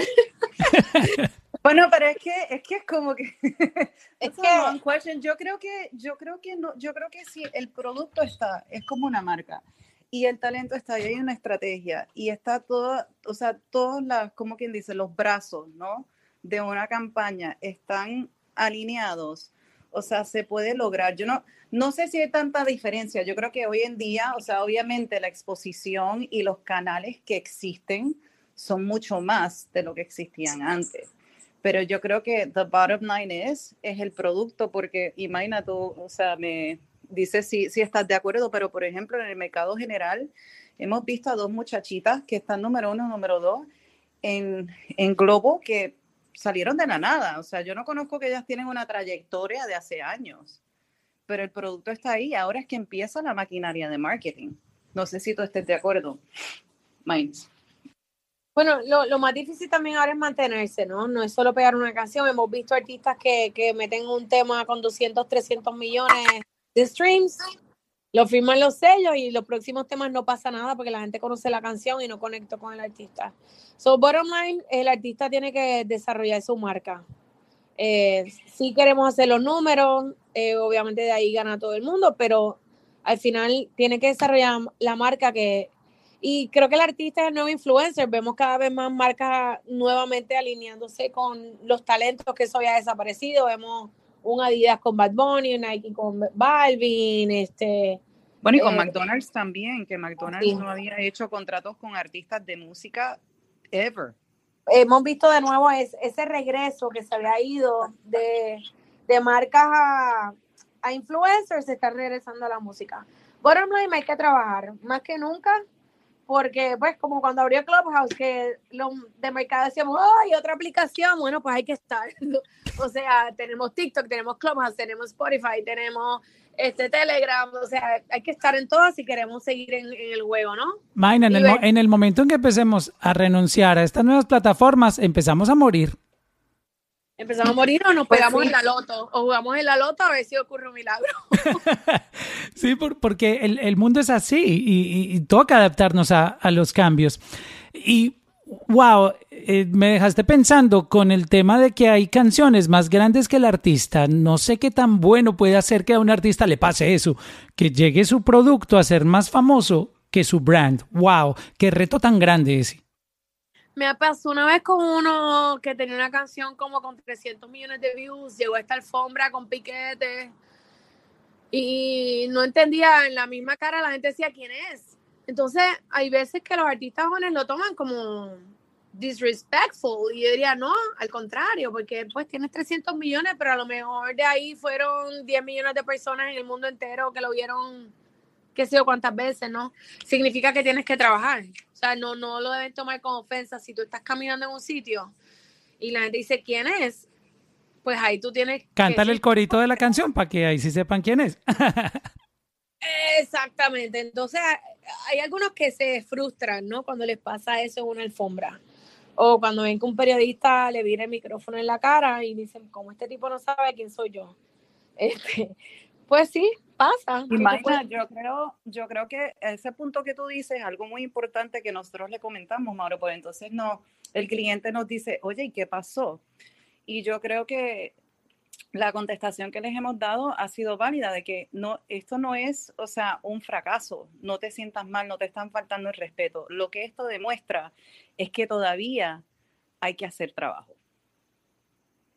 hay que verdaderamente trabajar en esta plaza, tenemos que hacer un poco más de trabajo, vamos a seguir, no paremos, no nos frustremos. Y eso nos ha pasado en varias ocasiones. Vamos a abrir la, eh, el room para que la gente haga preguntas. Las personas que quieran eh, hacer alguna pregunta, es el momento de levantar la manito y decir, yo quiero participar. Este, para hablar con, estas mujeres exitosas. Yo estoy muy feliz aquí escuchando todo ese, conocimiento que tienen, todas estas anécdotas que, que, nos han compartido y vamos a empezar incluyendo, creo que aquí ya alguien me levantó la mano, este, Adriana Jiménez, te estoy dando entrada, vamos a ver si, si logras entrar, este, también tengo por aquí a Fabio Araujo, que está pidiendo la mano para hacer eh, preguntas. Eh, creo que Adriana ya pudo entrar. Hola Adriana, buenas noches, bienvenida. Hola a todos, buenas noches, gracias por subirme. Oye, qué buen acento. Boricua, ¿adiviné o no? Sí. bienvenida. Gracias. Bueno, pues yo soy periodista y no trabajo específicamente con entretenimiento, pero sí he tenido la oportunidad de entrevistar artistas y me estuvo bien interesante lo que compartieron sobre el boom de Nati Natasha y cómo los periodistas quizás le cambiaron la narrativa cuando ella tuvo pues la canción de Criminal y cómo pues no le daban su mérito. Y pues mi pregunta es, ¿cómo nosotros los periodistas pues nos podemos hacer más conscientes de, de ese bias y también cómo podemos mejorar esa relación quizás con los managers, con los PRs? Mira, yo los otro día estaba hablando con un ejecutivo de una cadena y nosotros a veces hacemos escuchas con medios o con partners antes que salga el tema. Y lamentablemente a veces con lo de los medios tradicionales la respuesta es no tengo tiempo, ¿no? Y ¿quiénes son los primeros que escuchan? Spotify, los de Apple, los de Pandora, los de YouTube. Entonces de repente ven esta entrevista fabulosa en Apple o en YouTube, en Released, dicen, ay, pero ¿por qué ellos tienen esto, no? Porque ellos fueron parte del proceso. Y yo creo que, que es importante que, que el periodista se sienta parte del proceso, que tú sientas que tú eres parte del éxito del artista, que, que tú digas, oye, ¿qué lanza? ¿Lo puedo escuchar contigo? ¿Puedo ver el video? Eh, por ejemplo, hay un periodista que se llama Tommy Calle de Los Ángeles Times en español. Tommy fue el que le puso el apodo a Miguelito, el heredero del trono hay periodistas, hay muchos artistas hoy en día de la vieja escuela que muchos de esos títulos de príncipe de la salsa o, eh, o cara de niño lo pusieron periodistas en aquel entonces. Y eso, y eso está faltando, porque no se están tomando el tiempo. Y yo creo que hay que tomar ese tiempo de escuchar, analizar, ver la historia detrás de cada canción. Porque hay una historia sumamente interesante detrás de cada artista. No, gracias, es muy cierto y me estuvo bien interesante ese comentario porque sí me he fijado también. Y, y, una cosa, Adriana, que a veces me choca, que a veces las mujeres en la industria somos más duras con las mujeres. Los comentarios a veces venían más de las mujeres periodistas que de los hombres periodistas.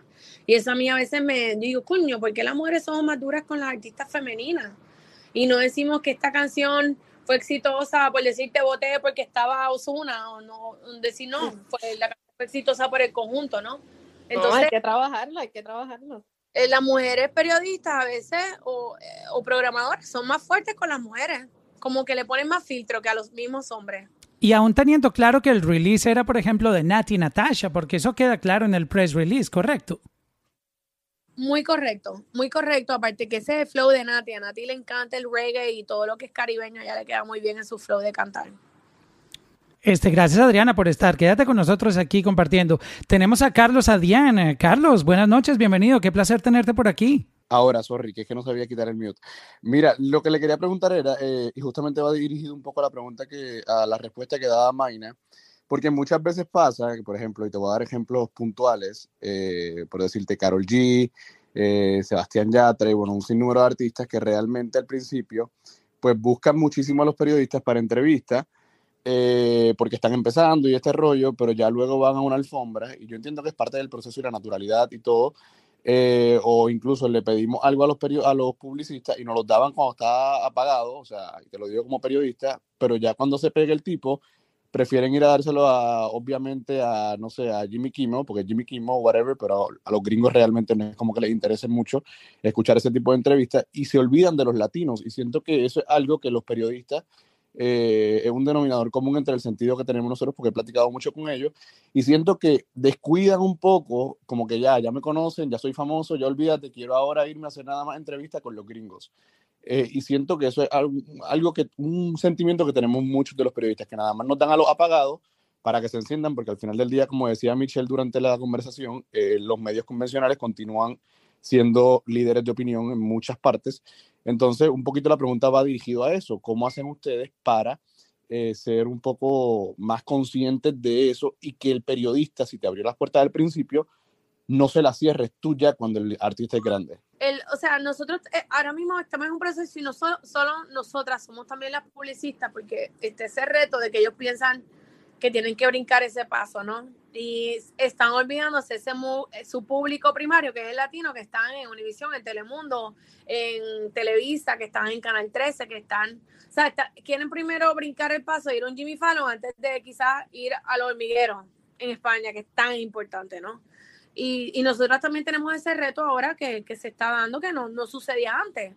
Antes el artista iba ya a la televisión americana porque ya el tema estaba metido en la televisión americana. Entonces es un reto para todas las publicistas y los equipos de mercadeo y también para los equipos de manejo. Diariamente con nuestros clientes y manejo. Es un reto que no solo lo tenemos nosotros, lo tienen muchos equipos de manejo, sellos y, y artistas, ¿no? Es, un tema que se está trabajando. Claro, yo, yo quisiera agregar un poco porque digamos que también tengo tengo mi podcast en, en la música y, y, a veces uno quisiera entrevistar eh, muchos artistas, pero también uno entiende el, eh, el horario que tienen eh, cada vez más apretado, eh, las metas que tienen que son más grandes de llegar a otros mercados también eh, se vuelve como un poco complicado poder empezar tú a, tú sabes, tener el artista como disponible para todo el mundo, que creo que eso es como, como lo que ustedes más quisieran, pero el tiempo ya, ya no da para eso. A veces es difícil, ¿no? Sí, yo pienso que sí, Mauro. O sea, yo, o sea, puede ser difícil, pero como Maina, Maina estaba comentando a la pregunta de Carlos, o sea, es un tema que se, está, que se está haciendo. Y una de las cosas que también nosotros tenemos conversaciones con los clientes es de la importancia, ¿no? De lo que hablamos anteriormente, que que siempre tienen que continuar, ¿no? Atendiendo los medios, atendiendo ciertos territorios. Si tú estás en Colombia, pues cede un tiempo a Colombia. Si estás en otro país y obviamente, pues o sea, expander de ahí, ¿no? Pero sí, puede ser tiempo, este, pero son conversaciones que sí se están teniendo porque es un tema muy prevalente, muy importante. Claro, y yo no entiendo un poco, pero, pero sí, sí creo que, que es algo que muchos artistas deberían tener en, en, en cuenta porque este, todos queremos eh, compartir con ellos esa, esas historias. Vamos a saludar a Fabio Araujo. Fabio, bienvenido por acá. Hola Mauro, ¿bien o qué? ¿Cómo vamos? Todo bien, me imagino que está en, en Medellín, Colombia, papá. Te imaginas muy bien. Estoy en Medellín, Colombia. Eh, nada, eh, mi nombre es Fabio Araujo, tengo una agencia de marketing digital muy orientado a las Big Corpos. Si hay una herramienta que usan, que agrupen grandes grupos de datos de diferentes plataformas como Spotify, Apple Music, eh, en fin, si, si eso existe hoy. Bueno, obviamente los sellos tienen más data que nosotros, pero por ejemplo hay una herramienta que te recomiendo mucho, por ejemplo, que utilizamos es CrowdTangle, que los dueños son Facebook. De ahí nosotros podemos monitorear, por ejemplo, si hacemos un programa de televisión, si vemos un impacto en la conversión de conversaciones, y ahí de pronto analizamos dentro de la data, cada, distribuidor tiene sus plataformas también, ¿no? Como eGroups, como The Orchard, como otros que tienen eh, ciertas herramientas que podemos monitorear si el programa que se hizo, si la gira de medios tuvo un impacto, o la gira de conciertos hay diferentes herramientas, ¿no? Gracias a Fabio por su pregunta. Voy con Heider. Esta es la última pregunta de, hoy. Heider, eh, bienvenido. Bueno, buenas noches para vos, Mauro, para todo el equipo de estas mujeres tan tesas, admirado pues porque es increíble ese carácter y ese trabajo tan importante que han hecho atrás de la música, además es un género, perdón, en una industria tan dividida donde las mujeres tengan ese impacto. Felicitaciones. Yo quiero contarles un caso muy puntual con lo que nosotros estamos viviendo. Yo soy artista de música parrandera, la música parrandera es hija de la cumbia, somos hermanitos del vallenato. Hay un nicho musical muy interesante con este género, un caso internacional es Juanes, pero quisiéramos como me compartieran desde su perspectiva, ¿qué harían si conocieran un proyecto que tiene un recorrido, que hay unos sonidos interesantes, que ahí se puede potencializar?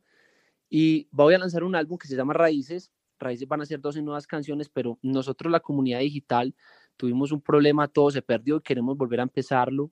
¿Ustedes qué harían? ¿Lanzarían todo un álbum? ¿Lanzarían sencillo por estrategia? ¿Serían trabajo de un año, de seis meses? Me gustaría que me guiaran un poco como desde su perspectiva, ¿qué podrían hacer con un álbum que tiene magia, que tiene un contenido interesante y que puede tener un, algún impacto? Gracias a todos. Hay, que, gracias. Eh, hay que, cada caso es único, ¿no? No me gustan los copy-paste plan. Hoy, por ejemplo, tuve una llamada con un artista chileno que me presentó su visión, está buscando una agencia de mercadeo y me encantó. O sea, él me vendió que nosotros quisiéramos trabajar con él, Ana estaba conmigo. La visión detrás, qué es lo que él quería este año, qué es lo que él visualiza el año que viene, cómo él planeaba los lanzamientos, cómo él encontró el sonido, la historia detrás de cada canción. Y eso nos hace el trabajo mucho más fácil, ¿no?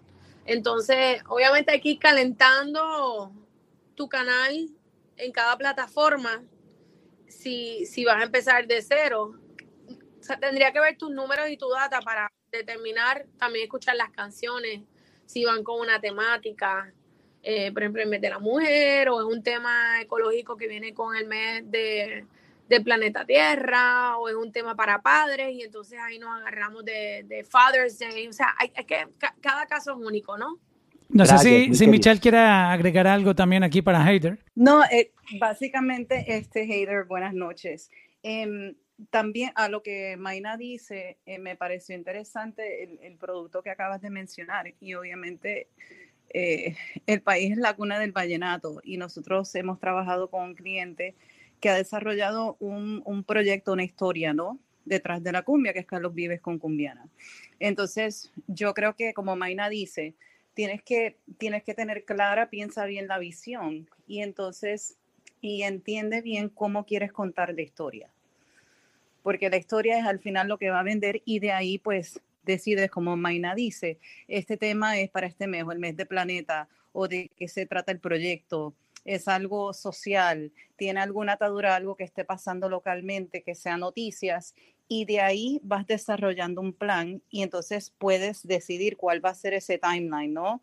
De, de, cómo vas a lanzar. Si vas a lanzar un tema, si lanzas varios temas y de repente no lanzas un álbum o un EP, pero todo va a estar basado en lo que es la visión, ¿no? Para ese proyecto a largo plazo. Muchas gracias, Michelle. Y Maya también muy gentil. Bueno, al, menos fanáticas no le van a sobrar a, a Hater. Ahí en la foto se ve que el tipo puede levantar buenos fans. Mauro, yo tengo una, una, es que me quedé, no sé, entrecortado ahorita y tenía una pregunta última y, no sé si la puedo hacer. Bueno, la, la, última para no abusar de estas mujeres que han sido muy consideradas hoy con nosotros. Gracias, Mauro.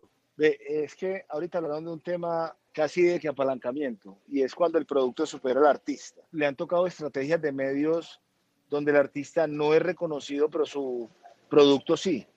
¿Y cómo lo han abordado? Bueno, por ejemplo, nosotros en el caso de canciones internacionales, eh, lo que tú, yo recomiendo, por ejemplo, las campañas de Google Ads, ¿no?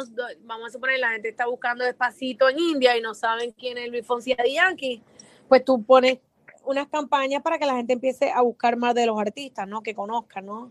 Y ahí también se pueden contratar equipos en esos mercados. El Chazam es tremenda pieza única, por ejemplo, Hoy me llegan unos alertas de Francia con un cliente de tres canciones. Yo dije, no hay concierto, habrá un DJ, ¿qué pasó? Llamo a un, gente que conozco de Francia y cuando me investigaron es que este emisor hizo un especial de un cliente mío y por eso esas tres canciones tuvo un boom en Chazam el sábado. Entonces, bien importante ver, entonces dije, ok, pues este emisor es con la que yo me tengo que asociar para trabajar los temas nuevos. Entonces, ese tipo de datos es la que uno tiene que, estar analizando. Wow, Maina, pero que, o sea, fue hoy mismo, me llegó la impresionante esos datos que tú compartes, o sea, estar pendiente hasta de Chazam y en dónde lo hacen.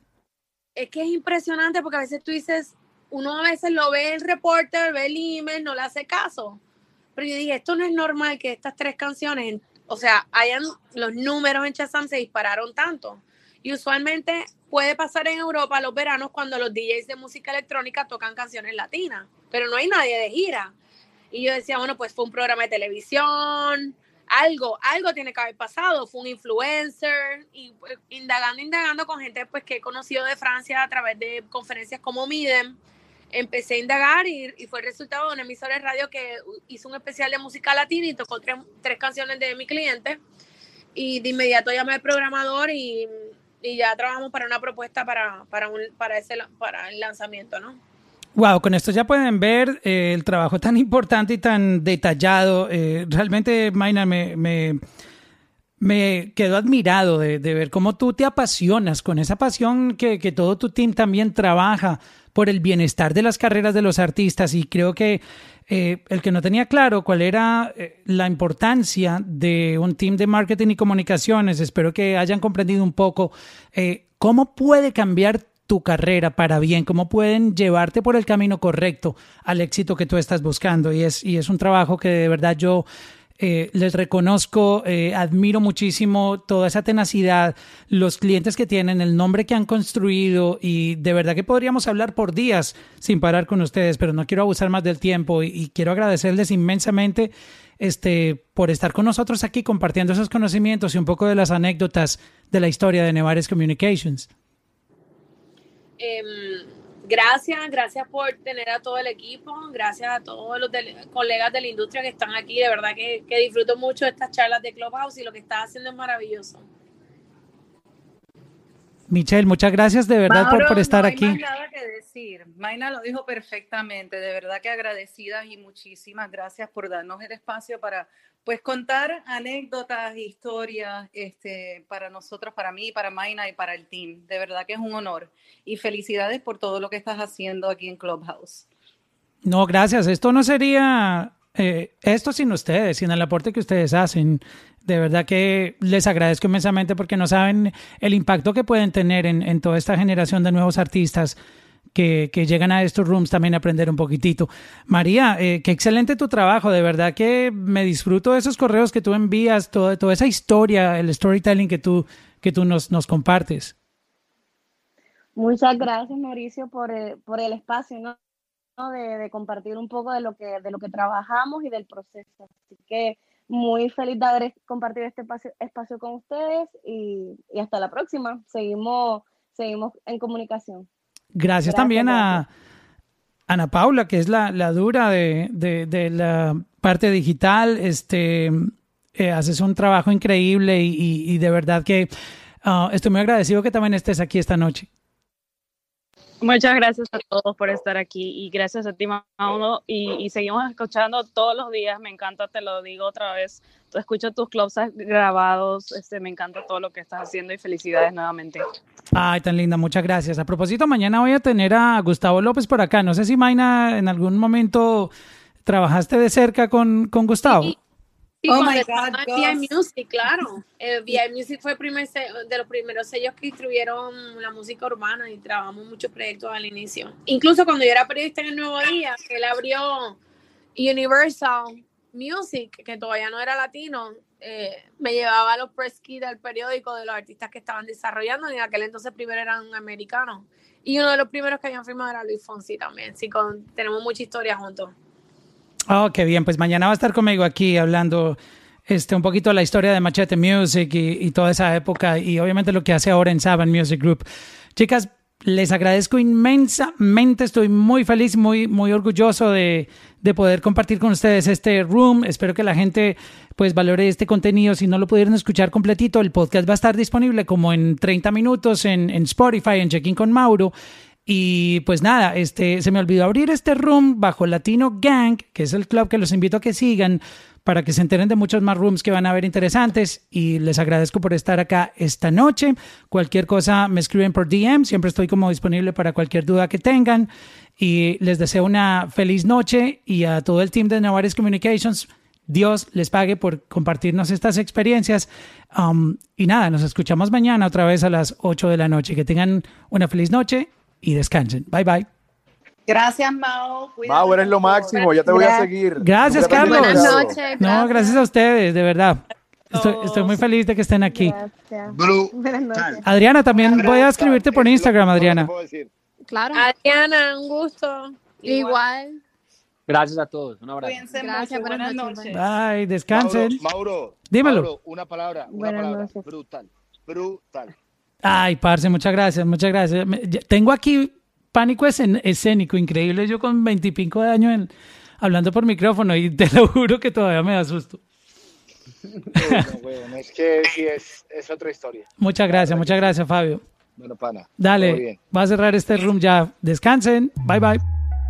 Check-in, check-in, check-in con Mauro. Check-in, check-in, check-in con Mauro. Check-in, check-in, check-in con Mauro.